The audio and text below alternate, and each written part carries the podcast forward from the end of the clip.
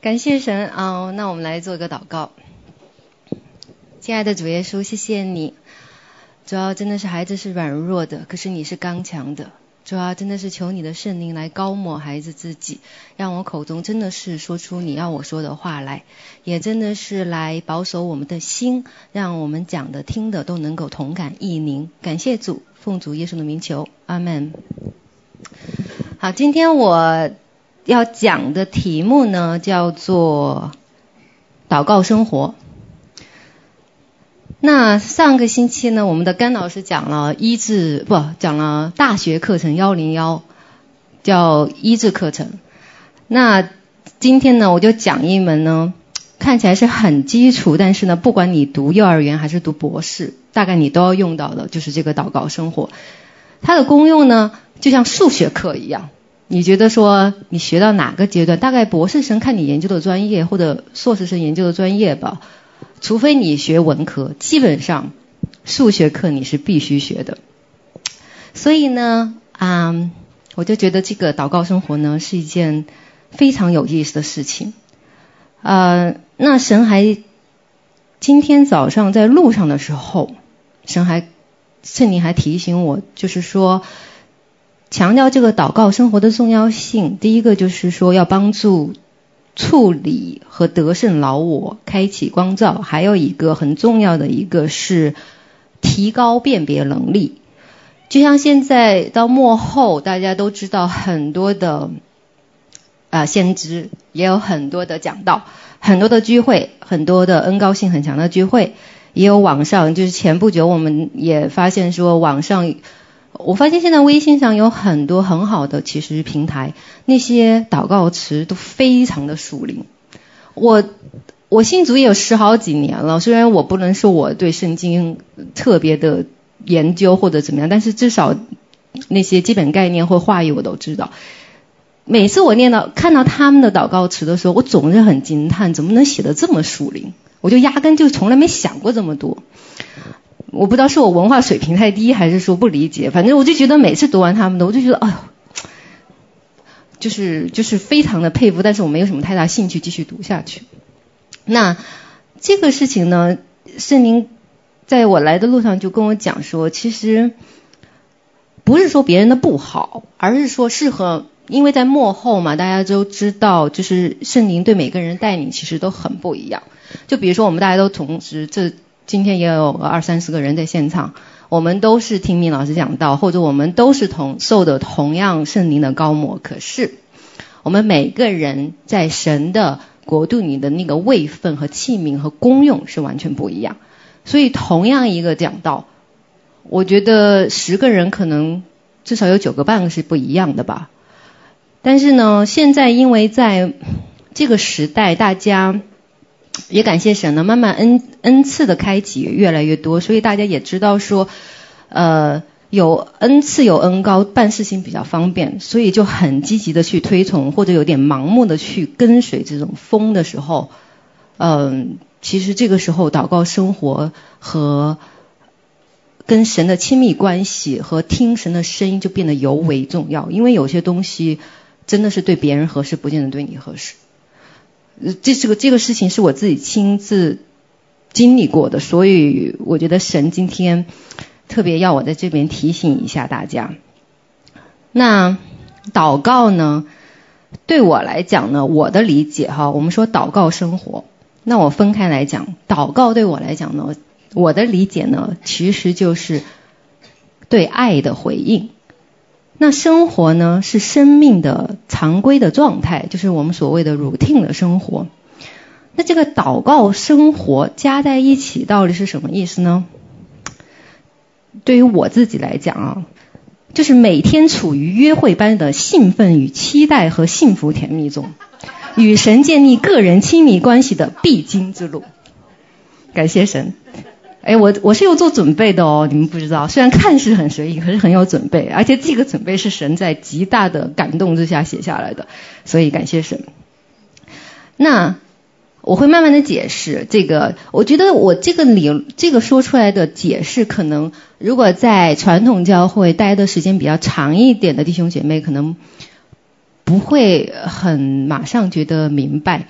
因为我自己也是从教会出来的，所以我也知道说教会的呃对祷告的教导和态度，那也是好的。只不过就是说，当我们加入跟圣灵的互动的时候，我们就会发现祷告生活完全不 boring。那我之后呢，就跟大家啊、而且更大的好处就是，当你有了这种祷告生活呢，其实恩膏就是自然而然的来。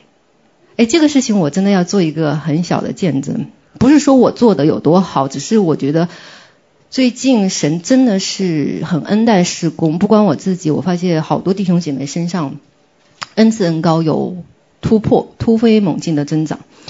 那因为熟悉我的人都知道，我们家里就是有个长期的征战。那基本上呢，嗯，因为我先生的活动场所主要在地下室，所以他玩游戏呀，或做一些不合神心意事情都在游都在地下室。我每次呢，按照一个姐妹的话讲，人家是出门穿军装，我是到家穿军装。我只要下地下室，我就一定穿军装，而且我要抹油。我总得趁他睡觉的时候，或者他带孩子出去的时候，我会在下面先征战一下。所以大概有至少大半年的时间，我一直都这样，每次下去穿个军装，然后抹，全部抹，抹完油，然后祷告个一两个小时，征战一把，但是回来他就继续玷污，我就继续来，基本上就长期处于这种状态。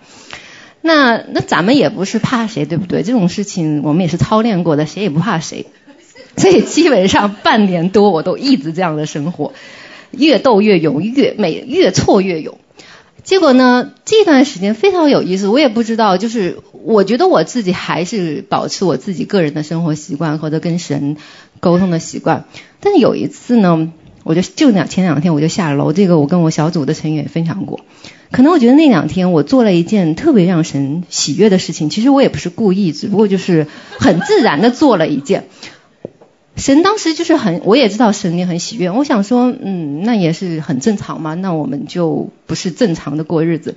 那天我下去呢，也穿着军装下去。那正好我先生带着孩子出去，其实我也是穿军装下去。但是那天我突然就觉得，哎呀，抹油真的挺累人的。那从头到脚抹一遍还是挺累。我想今天就懒得抹了，我就带着，我就穿着军装，带着我手机，因为放敬拜音乐，我就走进去。我的确是，我是有意向的人。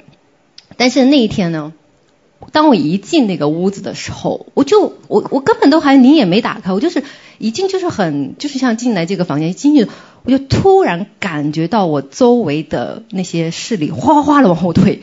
哎，我想说今天这个气氛不对头，就是你能感觉到那些黑暗势力哗哗就看到，后来我就看到蛇老鼠哗哗哗的全部往后退。呃，我讲的是意象啊，不是我们家有蛇和老鼠，是意象意象。我们家没那么脏，意象意象。那当时意象东西哗哗就往后退，我就想说，嗯，当时我还没有很注意这个事情，我就觉得好像有点不一样。好，结果我后来就很正常的也开始放一个很熟悉的敬拜音乐，大概也就是两三分钟的时候，我就突然一下，因为通常敬拜你总得敬拜个一两首歌你才有感觉，但是那一天就两三分钟，我就突然觉得。这个神的同在就非常强，强到一个地步。我本来是要为我先生祷告，但是神感动我为另外一个人祷告。哎，我就觉得，但是祷告的，而且神让我特别深刻的体会到他对那个那个还没有真正认识他的那位那位弟兄姐妹的爱，就是那个很厚重的爱，以至于我没有办法承受，我都没有办法承受他对别人的爱，以至于我就真的是就是。就是非常的抱头痛哭，我也不知道为谁，但是我就是非常的感动。当时也就是大概十分钟的时间，那后来我先生就回来了，回来我就不太方便再这样子，我就上去了。那这件事情给我印象很深，而且我觉得非常奇妙。我想说，为什么神？因为我每天做的同样的事情，但是就为什么今天后来我跟我小组成员分享的时候，他们就问我，你今天做了什么不一样的事情？我觉得不是说我自己有多什么很厉害或者恩高怎么样，我觉得在那个时候圣灵真的是与我同在。他们怕的不是我，是我后面的圣灵，就是我就是一个狐假虎威的那个那个狐狸而已。但是他们怕的是后面那一位。所以这件事情给我也很就是一个很深的一个印象，我就觉得嗯，这个东西还是蛮有意思的哈、哦。好，那我们现在就讲一讲说。就是说，你做数学，从幼儿园你会认数字一二三四五，到了大学你还在学数学，但是你学的是高等数学。那这个事情，就像我们看到的是，不管我相信明老师也好，或者其他你们看到恩赐性很强的沙都牧师怎么样，其实他们做的所有事情跟我们有什么区别吗？没有区别，就是祷告。他们也不是说我要医治你，我把身上鬼赶出去，他也不是。拿枪动武的给你怎么样？他也就是一祷告就出去。可是人家为什么一个字祷告，你也一个字祷告，差别就这么大？这个就是背后的功夫。那我们就今天讲讲这个背后的功夫。所谓的祷告生活，我准备分两个层面讲，一个是个人层面，还有一个是集体层面。呃，那我们总得得引经论典一下，对吧？这显示我们还是有圣经根据的。在这个马本来就有圣经根据，对不起，我就是开玩笑一下啊，大家都太严肃。这个马太福音第六章第六章第五节开始，就是专门那一段论祷告。那我主要是想讲的是第六第六节，马太福音第六章第六节，你祷告的时候要进你的内屋，关上门，祷告你在暗中的父。你父在暗中察看，必然报答你。呃，这个经文大家应该其实很熟悉，这个就是叫我们叫所谓的类似你的祷告。他他基本上这个经文也非常直白，他讲了几件事情。第一，你要干什么？你要想祷告，对吧？如果你不想祷告，什么事也不会发生。所以第一个是渴慕。所以呢，我也总结了一下，在我们个人层面有。四个不同的阶段，第一个叫做渴慕期。渴慕期，呃，这不光是我自己，我我也观察到其他的弟呃姐妹们跟我分享过，我觉得大家好像都有这样子的一个规律，所以我今天就是那天也是圣灵感动，我就总结了这四样，大家看看说对自己是不是有一些对照或者帮助。第一个就是渴慕期，那这个渴慕期呢，嗯。我不知道，我觉得每个人情况不一样吧。有些人我看到的是一信主，特别是在施工受洗的人，一一受洗，圣灵就在他们身上开始说方言、看异象，心里有火热。这个是我在好几位姐妹身上我都看到这个，我觉得真的是跟传统教会的受洗不一样，因为我自己是从传统教会受洗的。我当年受洗呢，我实在是没办法，神兴起一个环境把我逼到没有办法，我就只好受洗了。受完洗呢，神也很恩待，我就直接怀孕。怀完孕呢，我就反应特别大，所以我基本上一年多受完洗没去过教会，所以基本上对我来讲没有可慕期。我基本上 我这个人比较特例点，我就基本上是受完洗就直接跟跟神拜拜，就这样子。然后呢，我真正的渴慕期是从我大概信主了五五年四五年的时候，呃，我那个时候在教会还是有渴慕，我渴慕就是认识神，就是所以我读圣经或者参加主日学。但是这个渴慕期不是我今天想强调的渴慕期，我想强调渴慕期是你对圣灵的渴慕，就是我当年，嗯、神也通过我这个科目把我从教会带到事工来。那那个时候我也是因因为工作的事情，我就发觉说，为什么我在教会里学了那么多年，我没有办法用神的方法来解决我生命中任何一个问题？好像书上是书上的，我就是活着我的。我对这种产生很不满，不满呢，但是也不知道怎么办。那那个时候正好呢，神就很奇妙的让我认识了明老师。那当时就我认识明老师，听到他的一些见证，让我就对圣灵产生了非常强烈的质疑和渴慕。其实我跟大家讲，如果刚刚大家说你们会接触什么家人不相信你的属灵经验，或者你周围的人不属灵，其实很正常，他们会质疑，质疑很正常，质疑是渴慕的一种形式。他如果连质疑都不质疑，你就得，你还真的是蛮郁闷的，说实话。所以呢，质疑没关系，质疑呢，就像我现在周围很多小组成员就是质疑，质疑很好，至少他还问。那当时我也处于质疑和渴渴慕的这个交接处的时候呢，啊、那就神自己来做工。我记得是当时后来我也是半信半疑。怀疑的态度，慢慢的参加了施施工的那个时候很小嘛，大家都很小一些聚会。那每次回去呢，我就跟神讲，哦，每次来去之前，我就胆战心惊，跟神讲说，我宁可认识你慢一点，我不要误入歧途，异端邪教什么的，我不愿意。这是我每次跟神的祷告，我就很害怕，但是每次又觉得说，哎，好像有个吸引，又要我去，哦，去就去了。那个时候因为我没有意向，没有，没有什么感动，什么都没有，就是很正常的基督徒，没有任何的感觉。哎呀，我这个说话很损吗？还好吧。然后呢，嗯，结果呢，哎，这个渴慕就来了。渴慕怎么来呢？是神自己给我做的。就是我通常是睡眠很好的一个人，我倒下去基本上不会醒。呃，但是呢，在我最初的对圣灵的带领带领中呢，他会半夜三更的把我叫起来。而且作为我，我是一个全职的妈妈，不，我是全职的。工哎，全职的职业女性加全职的妈妈，还有个老公，对，基本上正常的家庭生活。然后呢，正常的人，就是我有全职生活，不，sorry，我有全职的工作。那对全职的工作人来讲呢，基本上晚上睡眠是非常重要，因为我白天没有时间睡觉。那，所以我非常看重睡眠。我以前觉得，我要是不睡过八个小时，那天掉下来我都不会管的，我一定要保保证我的睡眠。可是神就开始做工，就开始半夜一点钟、两点钟、三点钟，我就会自然醒来，醒来就睡不着。哎，我就觉得这事情挺奇怪，挺有意思。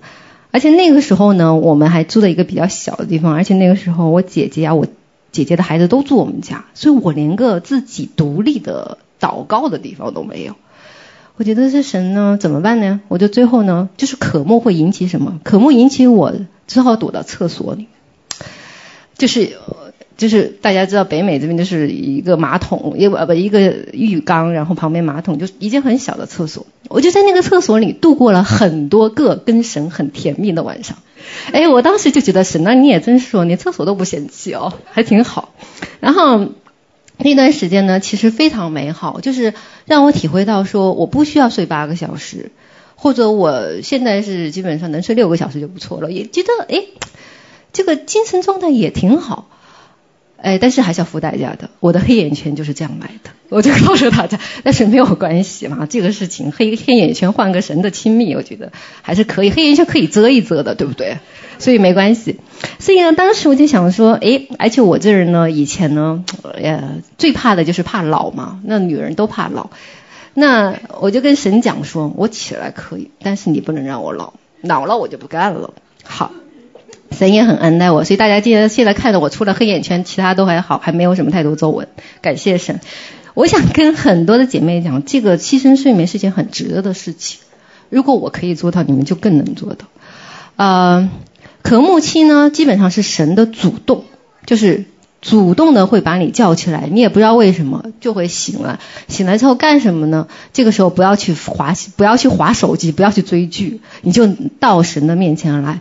就是闭上眼睛，呃，我自己比较，每个人习惯也不一样哈。我知道有些人就是会用音乐来帮助，还有用经文，还有就是像明老师，他什么都不需要，就坐那儿或者跪那儿。那每个人都不一样，自己要找自己合适的方式。就是其实是您非常的活泼，他怎么样的呢？你跪着、坐着、走动、躺着都可以，建议不要躺着，躺着很容易睡着，倒是真的。但是呢，你跪着、坐着，你你有就是自由走动，其实圣灵都会与你同在，没有说你一定要跪在那儿老老实实的，圣灵才喜欢那个跪着的人。你站着，神就不喜欢你。其实真的不是。所以基本上那那就看你当时的环境。我当时没办法，那个地太硬，我也跪不了那么久，我只好就靠着那个坐着。那。就这样子，大概经历过一段时间，哎，我那个时候就觉得真的体会到什么叫与圣灵的甜蜜，然后圣灵又给我很多的梦，呃，那个时候我意象还没有开，我主要是异梦开始，我也是异梦开始，就给我很多梦，告诉我一些我不知道的人和事，或者是我们教会的一些我完全没有接触过的弟兄姐妹的生活状态。那我当时就觉得很奇怪，这告诉我干嘛？我这人是。典型的事不关己高高挂起的人，我是坚决的很反对的去管别人家的事情。我觉得跟我没关，你就不要来找我。可是神呢，就通过一些呃感动呢，就把我这个男人要逼出来，就逼到呢，我要为一些我平时没什么交往的人祷告，逼我呢要甚至为教会的牧者去传话，这些事情呢非常呃非常 against 就是背离我自己的天然人为，我是那种我待在那儿你别烦我，我也不烦你的人。后来呢，但是呢，因着这种渴慕和回应，我很强调一点叫回应哦。你神给你一堆的梦，你没有回应是没有用的。你慢慢的神不给了，因为 神是非常 gentle、非常温柔的神，他不会勉强你做任何事情。所以呢，你要是想维持住跟神的关系，回应是非常重要的。回应可以是说，神我不知道你要我干什么，但是我愿意，你来告诉我，就这么简单。我们不需要知道说我要迈左脚还是迈右脚你才可以走路，你就跟他说我想走路，但是不知道迈哪只脚，你就告诉我一下，他会通过环境或者通过其他的办法来告诉你，这就是我所说的要回应。那到了这个渴慕期呢，就有一段时间的积累期，过了这个最初的渴慕期，有段积累期。积累期是什么意思呢？就是。开始是神主动叫你嘛，其实基本上我从来不设不设闹钟，我那段时间了，我都不设闹钟，基本上该醒的时候就醒，该起来就起来，该怎么样怎么样，不会误事。可是慢慢呢，我会发现说，哎，过了一段日子，这个神的手往后退了，就没有像那样子像抱 baby 一样，天天后天天抱着我了，就要我自己起来了。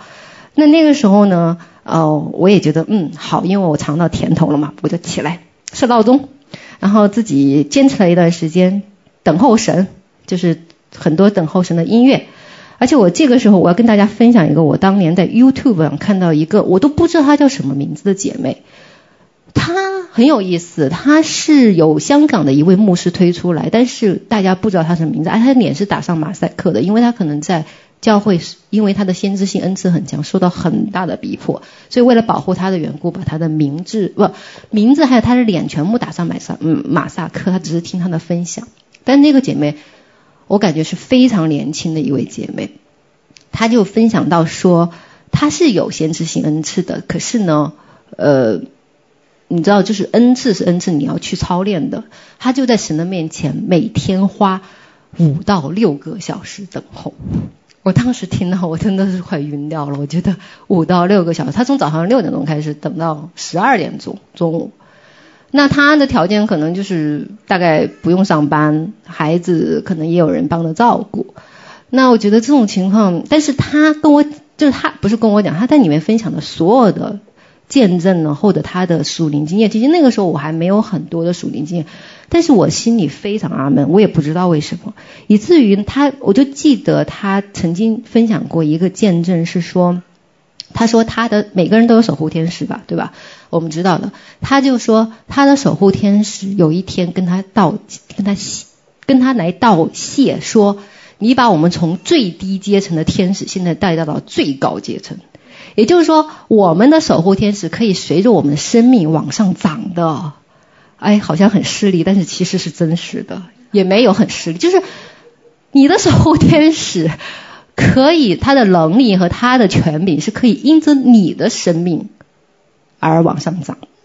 所以他这件事情给我就觉得，哎，这个虽然当时我对守护天使完全没有什么概念，可是我非常这个就是这个印，我起码听这个 YouTube 至少有五六年了吧，五年多是有了，就对我印象非常深刻。当然，他也其中的。呃，一些其他的见证，其实跟我们施工的作为很像，比如说医治啊、呃港鬼啊、发预言很像。虽然我不记得这个姐妹的名字，然后我现在怎么找也找不到那个 YouTube，但是对我印象非常深。所以这个事情就是她的积累期，她可以有这个时间花五六个小时在神的面前。那我是鼓励说，如果你是 full time 就全职的，哎呀，怎么说全职的基督徒吧。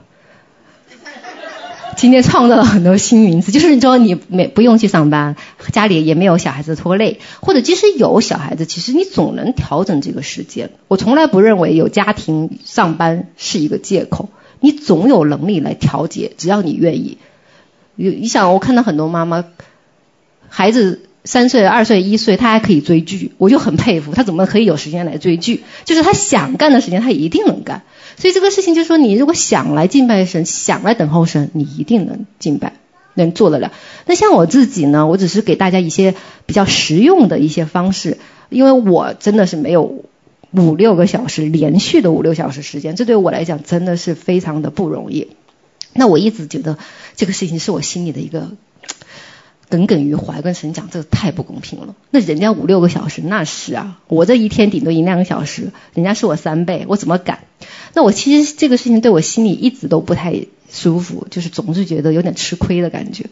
可是呢，后来呢，神就跟我，反正神就安慰了我，因为神的确是给谁多就要的多，这个事情是是一定的，我们就是尽我们力量去做。还有一个呢，我也跟如果家里呃你是需要上班，还有还有家里真的是孩子比较小需要照顾的，其实我现在自己哈这个大半年我在用一个方式，就是因为感谢神，神给我安排了一个工作，真的是蛮好的。性价比极高，再加上工作也还可以安排很好，我就觉得我我现在是一边干活一边用方言祷告。我基本上每天可以用三，如果我愿意，我可以八个小时都可以用方言祷告，或者是说至少三四个小时，就是我要干活，我就我是这么打算的。我说，你看人家专门的三四个小时，我就打一半，打个对折也有两个小时，也还是不错的嘛，对不对？所以呢，我这是我自己小算盘，但是呢，我觉得神是看我们心意的，也就是说，你只要有这个心，其实还有一点提醒，真的不要单纯追求这个属灵经验经历。其实就算我们没有意向，我们感觉不到，我没有任何感觉，我跟你讲，你就算跪在那边等门口神，神是算你的时间的。这也是那个姐妹她自己说的。好，那所以说呢，呃，这就是一个。积累期，积累期呢，我还想是说呢，建议大家，这也是大家所有的，我相信属灵前辈还有一些属灵书籍都会这么劝教大家，就是要坚持固定的祷告时间。呃，要不然就早上，要么就晚上，反正其实我自己对我基本上不是早上就是晚上，或者是两两边都会有一些，就是看你自己的状态。那呃。这样子经过一段时间之后呢，啊，我就恭喜大家要进入干枯期。干枯期呢，就像雅各书第六章五到八节的内容，就是那一段大家很熟悉的找不到良人的那一段。这个干枯期大家就自己回去看啊，就是马太不就是雅各书旧约雅各书六五章六到八节，找不到良人的状态，而且是思爱成病的状态。我记得九念之前写过一篇文章叫《干枯期》，那是很早之前，那个时候我还没有到干枯期，那时候还在渴慕期。但是 当我自己进入到干干枯期的时候，啊，我就觉得天呐，这个日子真的很难熬。就是到什么程度，我每天也会固定同样的时间等候神，可是呢，我跪着也会睡着，我坐着也会睡着，最后我站着也能睡着，就是到了一个状态，就是无时无刻就是要睡的状态。我当时还没有什么巫术这种说法嘛，还不太知道。那个时候我也没觉得有什么巫术，我觉得只有我巫别人，没有别人巫我的吧。我一向认为还好吧。然后，所以我就觉得那个干枯期那段时间呢，是神允许的。这也是我听到别的姐妹跟我说的苦恼，说我感觉不到神，我摸不着，我不知道神在哪里，神是不是不要我了？甚至有这样的疑问。那。其实这段时期呢，是很宝贵的一段时期。我也觉得说，这个时候神是来训练我们意志力的一段时期。就是你到底要不要坚持下去？就是你到底是不是为了好处，或者为你自己的感觉？很多人很在乎那个感觉。我被圣灵充满，或者啊，我身上的痛没有了，或者我哪块就突然怎么样了？这个感觉很好，这是属灵的一种呃。属灵五官的触觉被打开，这是很好的一件事情。可是我们不能够依赖于这种东西，这也是我们经常所谓的灵恩派被福音派或者传统教会所批评的地方，就是一定要反应，肢体反应，我一定要倒在地上，我一定要被圣灵击倒，我一定要大笑大哭或者怎么样子才有圣灵。其实真的不一定，圣灵就是。根据每个人的个性不一样吧，就会很安静。我有时候就是很安静，我看见人家反应很，我就是觉得冷眼看世界，但是我知道我里面有生命。就是每个人就是不一样，不要追求这种外在的东西。就是其实我们没有，我知道你要是看见别人有这种反应，也不要批评论断，千万不要批评论断。因为我来到施工之后，我真的是看见很多不同类型的弟兄姐妹的状况之后，我就知道千万不要。你不明白，不表示那不存在。你是只是把它放在心里，你可以回去问神，那是不是从你来，对吧？我们要辨别每一个灵，但是你不要轻易怀疑每个人。这个是我觉得圣灵给我很大的一个提醒，就是保守自己的心，不要人云亦云，不要凭着感觉。特别是，这是为什么很多人在教会受了伤，跑到我们施工，在我们施工又继续受伤。呃，我没有指责任何人，我只是说，就是其实有的时候我们自己的一种跟人的互动呢，不知道该怎么互动的时候，管住我们的嘴巴，管住我们的舌头，这是唯一的方法。你不明白，放在心里问神，就这么简单。所以干枯期呢，这段时间我大概经历了一年多，我的那一年多真的是。啊，我觉得我真的要干哭了。我觉得这个很很不容易，就是，但是呢，这段时间我们能做的事情就是坚持，就是坚持你的祷告生活，坚持聚会，坚持啊、该干嘛干嘛，上课干什么都可以，反正要坚持。好，这段时间过了之后呢，好，就是感谢神，就是我们的突破期。突破期呢。就是大家比较 happy 的时候啦，也就是说，所谓呢，有人用我们是活着的祭坛来形容，就是我们不管人到哪里就可以跟神连接。就像那刚才我跟大家分享的我那个小例子，就是我就知道是圣灵在，不是我在。那些人东西怕的不是我，是后面的声音。其实我自己当时完全没感觉，因为我很匆匆忙忙，瞅瞅个空。去打一想偷袭一把，所以我就很着急的下去，我根本没做什么准备，但是神知道，神就跟着我下去了，所以那个感觉就是觉得啊，还蛮爽的那种感觉，就是感谢神，感谢神，荣耀归于神，这真的都是神的作为。那嗯、而且当你到了突破期之后，你已经没有什么下定决心我要去祷告，下定决心我要跟神在一起，就是随时随地只要有时间。哎，像我们家状态，只要我老公不在，我就可以祷告；哦不，只要我老公不在，我就可以敬拜。所以基本上处于敌进我退，我退，不，敌进我退，敌跑我追的那种状态。反正基本上就是处于那种状态。啊，他不在，放心，睡觉。嗯，基本上呢，就是你会随时随地可以跟圣灵连接。其实圣灵一直等着我们，而且他很乐意跟我们讲。很多事情，我有时候上班，我上个厕所，我就随便问一句：“哎，这个事情你觉得我做不做？”他跟我说做或者不做。哦，好好好，那我就听一下。好，那下个事情问一下啊、哦，好。其实慢慢的就是一种朋友式，就是说，哎，你看怎么办？他说你不去，我说那我答应别人怎么办？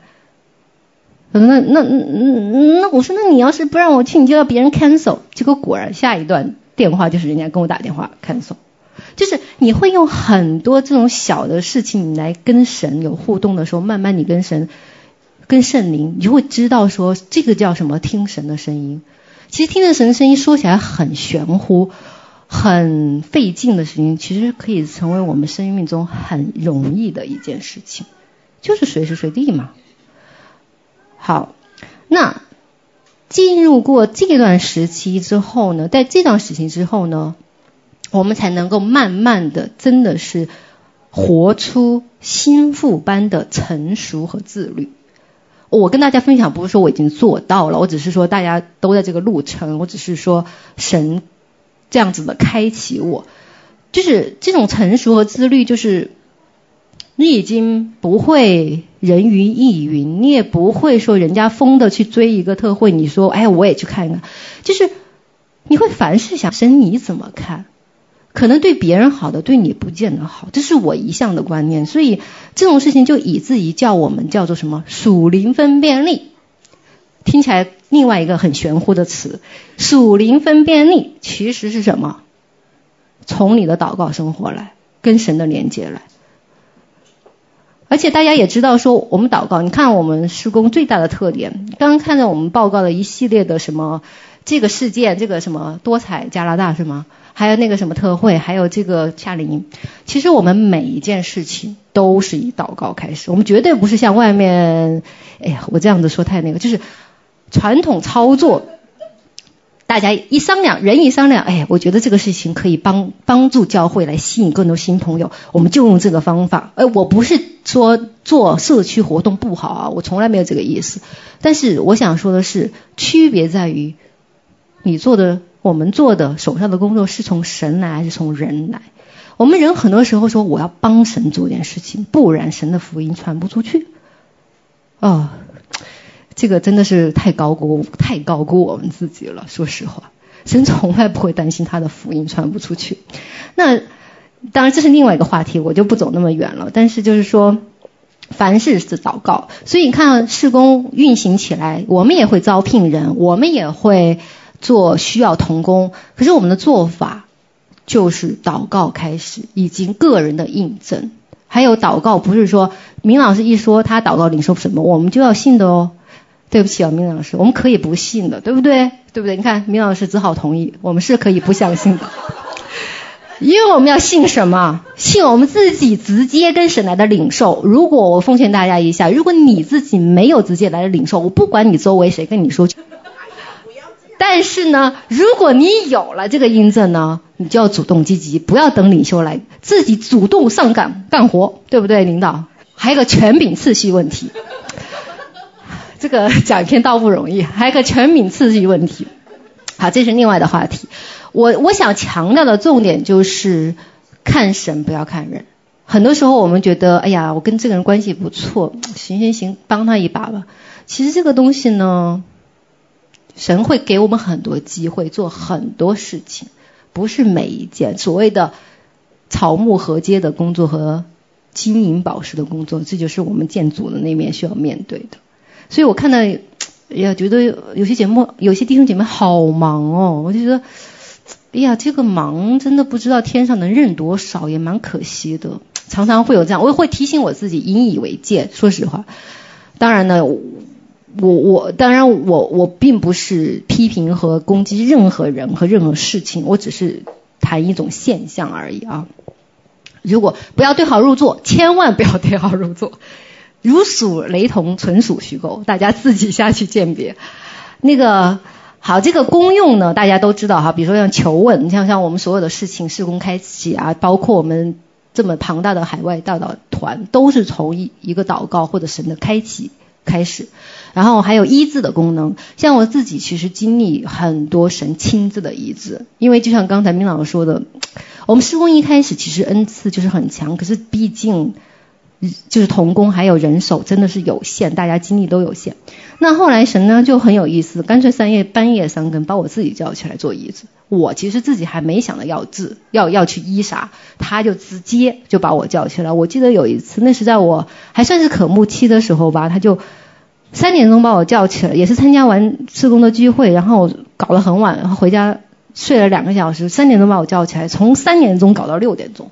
我最后真的我自己都快累坏了，我说真的好累啊！但是那一次之后呢，我就知道我的生命中的很多问题被神给亲自医治之后，我也不用去找人，我也不用去求明，就是不用去打搅明老师他自己，他真的很忙，他他真的是就还有一些别的同工，真的大家都很忙，所以我们神为什么有的时候会发现说，为什么我找明老师，明老师就是没时间？其实我们要退一步想一想。如果明老如果明老师是那个管道，神一定会跟他讲话。如果不是，那麻烦我们自己会去想一想，神是要通过哪个管道？也许就是你自己。其实我们要把握每一个跟神直接互动的机会，不要去依赖第三人，不管这个人有多高的恩赐，因为我们面对的是神自己。神不会说哦，当年明哦，你通过明老师治愈了，好，给你加个一百分，你自己治愈了八十分，从来不会这个样子，对不对？所以大家要搞清楚，我们是看着天上，最后聪明做人。哎，真的做人跟神交往要聪明，聪明就在于说怎么样子事半功倍。OK，这个词没用错吧？事半功倍，对，语语语语文现在越来越差。好，那啊、当然还有功效就是征战呢，对吧？征战我们知道。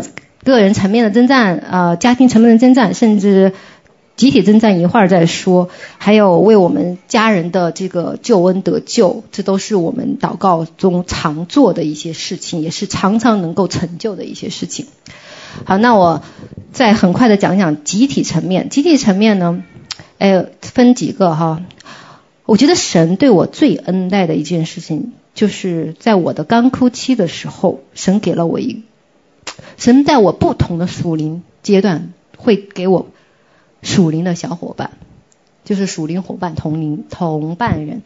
这个事情呢，而且我而且我觉得神给我的这个小伙伴是我没求过的，因为我当时处于干枯期嘛，其实连我自己想要什么我都不知道，因为很干嘛，你都干到一个地步，整天就是。头晕眼花，不知道自己在能干什么的地步。那个时候，神知道我要什么，他他叫他叫那位姐妹自己来找我的，我都觉得好奇怪啊！我想说，我跟他从来没讲过一句话，知道这个人对，然后不知道干什么的，他也不知道我干什么的，大家彼此之间印象还都不太好，说实话。然后他就突然跑来找我，然后我也觉得说，哎。我我当时找我说，我说，哎，这个人不怕死啊！我家这么大的困难，就有人敢跟我一起扛，太好了。当时就造抱着这个心态，结果我们就开始了这种属灵的结伴祷告。那我就发现，从这个事情上，并不是说呃对方要多强多厉害，其实大家就是一个同行的。也许这个阶段，呃。嗯，伙伴的他的状态比较稳定，我比较弱，所以他可以带我一段路。可是也许到下一个阶段，那可能我稳定了一些，他又需要帮助。这其实是一个同步走，嗯，也是一个在属灵上面很重要的一个亲密关系。我觉得这跟小集体是不一样，不是拉帮结派，这完全是从神来的一个，他知道你最需要什么。而且当我们愿意接受这种亲密关系的时候，其实也是愿意。对神更加的敞开自己的亲密层面，所以我很强调讲一下这个小灵不属灵小伙伴的这个事情非常好，而且我建议大家自己跟神求，你不要看重说这个人，我觉得生命不错，我要找他，这个。不一定，人是看神是看人心的神，你永远不知道这个人他在神的面前是什么状况，可是神知道。你也觉得这个人好，就像我们当年结婚的时候，自己觉得哎这个人不错就嫁了，就后来之后你才知道这个决定有多多多错误，对不对？当然我的不错误啊，只是说一说而已。就是说这个这个东这个跟这个结婚其实有一点点很 serious 的问题，所以大家就正好慎重求神要这个。我自己受益匪浅，所以我建议大家也跟神要一个，一个、两个、三个，看你自己的，看神给你的安排。还有一个就是集体层面，就是小组，呃，大家就是现在都知道都有自己的小组祷告会啊，我觉得这个也很好。我觉得我之前其实说我的小组存在了很多年，但是呢，真正开始小组的 right 就是常规性的祷告，其实也就这。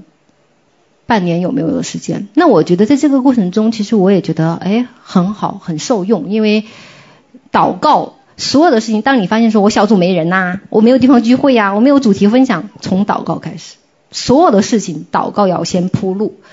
嗯，我记得这是我很早之前我曾经看过，我不知道记得是谁说过一句话，是看过一本书，一个也是一个属灵达人，他就说，呃。你要想知道这个教会到底有多复兴，你不要看他聚会的人数，看他祷告会的人数。我这是时间到了吗？哦，不是啊，OK，就是看他那个祷告会的人数，你才知道这个教会的复兴程度。那还有一点哦，光看人数还不行哦，还要看是否同心合一哦。你要是同心合一，两个人都可以，真的。我的祷告从我一个人开始，我的小组祷告长期。最初阶段是我一个人，就是你要坚持，那个组长很重要。记得明老师经常说，只要组长在，小组就在。有没有人不重要？哎，我这句话记得很清楚哦。我大概有三两三年就我一个人在，挺好，就我一个人在。对，就我自己，然后一直守住这个名号还没有倒，感谢神。所以一定是要守出来的，好不好？跟婚姻一样，一定要守出来。宣告，呃，做个广告，我们是多伦多本部的盟约盟约小组啊。然后呢，呃，我是小组长，对。然后呢，这个小组祷告很好，还有一个就是教教会施工层面，这个大家比较熟悉，就像刚才我们说的，嗯，叫什么通宵祷告会是吧？还有周五的祷告会，还有大大小小的祷告会，这都是我们施工层面，教会也有，教会也有。还有再一个，我们比较特殊的，属于我们施工的，就是军营军营层面的。这个就是我们出去打仗的方言呐、征战，这个都是一种形式。那这个功用呢，其实呢，就是个人层面的一个扩张，但是集体的，它的确有个很大的好处，是集体的恩膏和水流。这个同心合一的祷告啊，这个真的是非常 powerful 的，非常厉害的，就是它突破性非常强。呃，像我们自己其实有些个人问题，如果是不小心已经上升到了集体层面，甚至一个家族或者是甚至国度层面的话呢，其实几其实叫求助于这种或者是这种帮助是非常有功效的。但是我现在要说一个问题哈，这也是我相信神也让我说的，这个不是我我说出来，如果真的得，千万不要对号入座，这只是一种现象。那这个集体层面有一个问题，这个我也特别想强调一个，就是说，这也是我观察到的，因为我在教会其实也待了，我我现在也会回教会，但是比较少。但是我在教会四五年，在这边施工大概也有个，哎，我有这么长时间吗？哟，天哪，好老啊！然后有了一个三四年吧，四年吧，我就发现这有区别。我发现说，在我们，在我们从我们。从我们事工直接受洗的那个弟兄姐妹，他们不太会用悟性祷告，就是说话说不太清楚。可是，在那个教会哦，祷告出来人那个造词用句啊，我的妈呀，我真的是觉得自愧不如。我就觉得这舌头怎么这么能说呀？说到我觉得神都不知道怎么听，就是那种感觉，就是我就觉得这真的说的那个，但是呢。的确是有些人真的是祷告非常有力量，你能感觉到，如果他跟神的关系好，不管他用什么用词造句，真的是很有力量。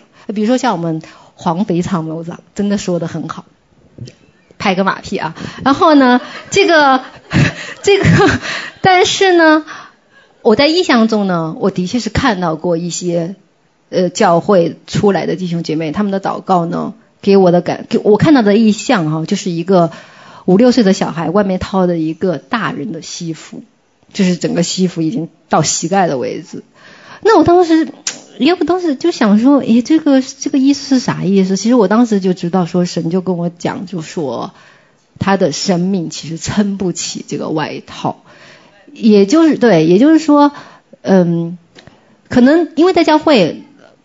所有的祷告都是悟性嘛，所以而且你要当着，就比如说我我在你们面前二三四三四个人都会竖着耳朵听我到底在祷告什么，所以我就心里不由自主想说，我最好说的比较有水平一点，不要太白话，然后让人家看不起，或者你就会不由自主的有这种感觉。当你有这种感觉的时候，你就不知道神在里，你的神的感觉你就没了，因为我们基本上只能 focus 在一件事情上面，所以这个事情呢，我就很想。只是想强调说，不要听别人，这也是给我们一个提醒。听别人的悟性祷告的时候，千万不要比较论断。而且，就像那个我们刚才看到马太福音的六章第七节嘛，他说，不要不要像外邦人一样，不要反复重复，好像你多说了念经念个三百遍，比念个一百遍就是有用。这个不是，神真的是看人心的神。所以我只是拿出来提醒，像我自己小组也有很好的从教会里的姐妹，我觉得真的是非常好。这个只是说神提醒我们讲说，我们作为祷告的人和听的人的一个态度，在神面前的一个态度。感谢神。那哎，我也讲完了。这个太好了，感谢神。这两天呢，我想跟大家，我不知道大家可能这首歌对有些人熟悉，有些人不熟悉，我就请童工帮我放一下。呃，我这篇讲这篇分享的内容是在听了这首歌十遍之后出来的，这是神自己自己做的事情。那这首歌是亚萨的亚萨的约这首歌，我想以这首歌来作为我们一首回应的诗歌。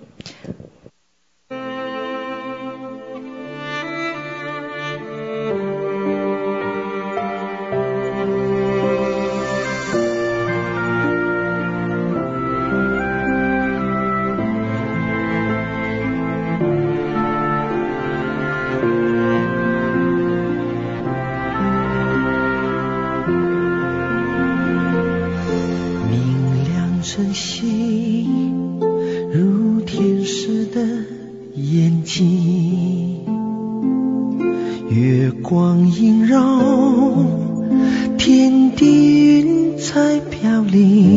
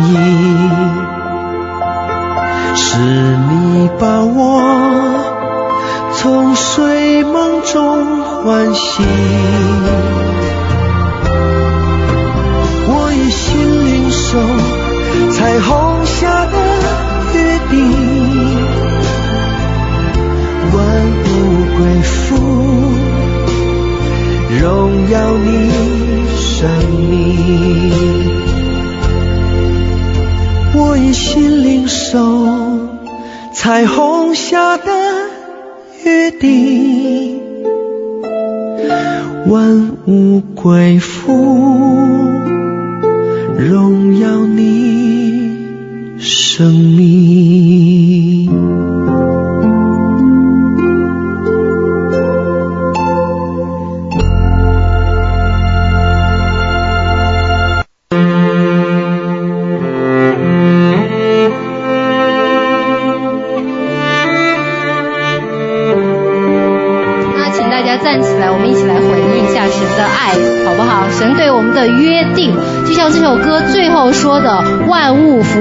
是为了荣耀神自己，包括我们自己。我们通过祷告生活来恢复神造我们最初的模样。感谢神，明亮晨曦如天使的眼睛，月光萦绕，天地云彩飘零。那一个夜晚，是相爱的约定。救主耶稣，今夜已降临。仰望星空，看荣耀的风景，如鹰高飞，一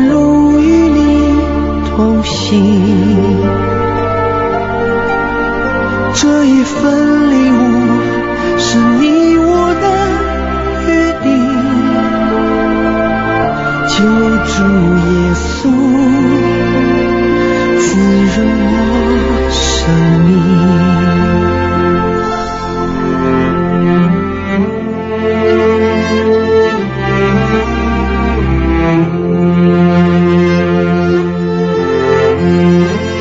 首歌里面的约特别感动我，我也邀请大家以祷告来回应神的约，对我们每一个人他有不同的约，感谢神。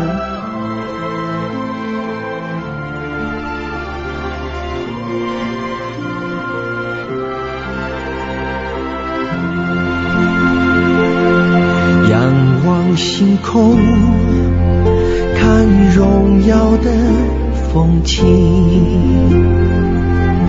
如鹰高飞，一路与你同行。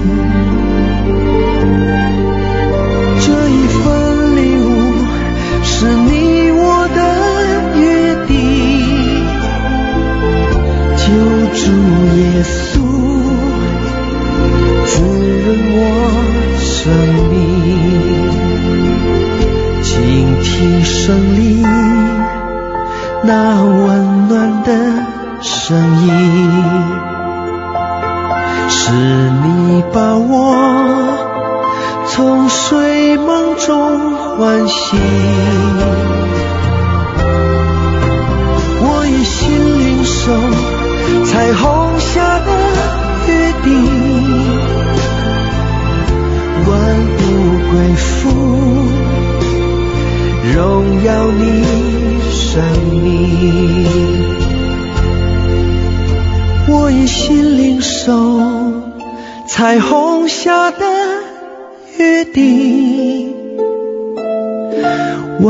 万物归附，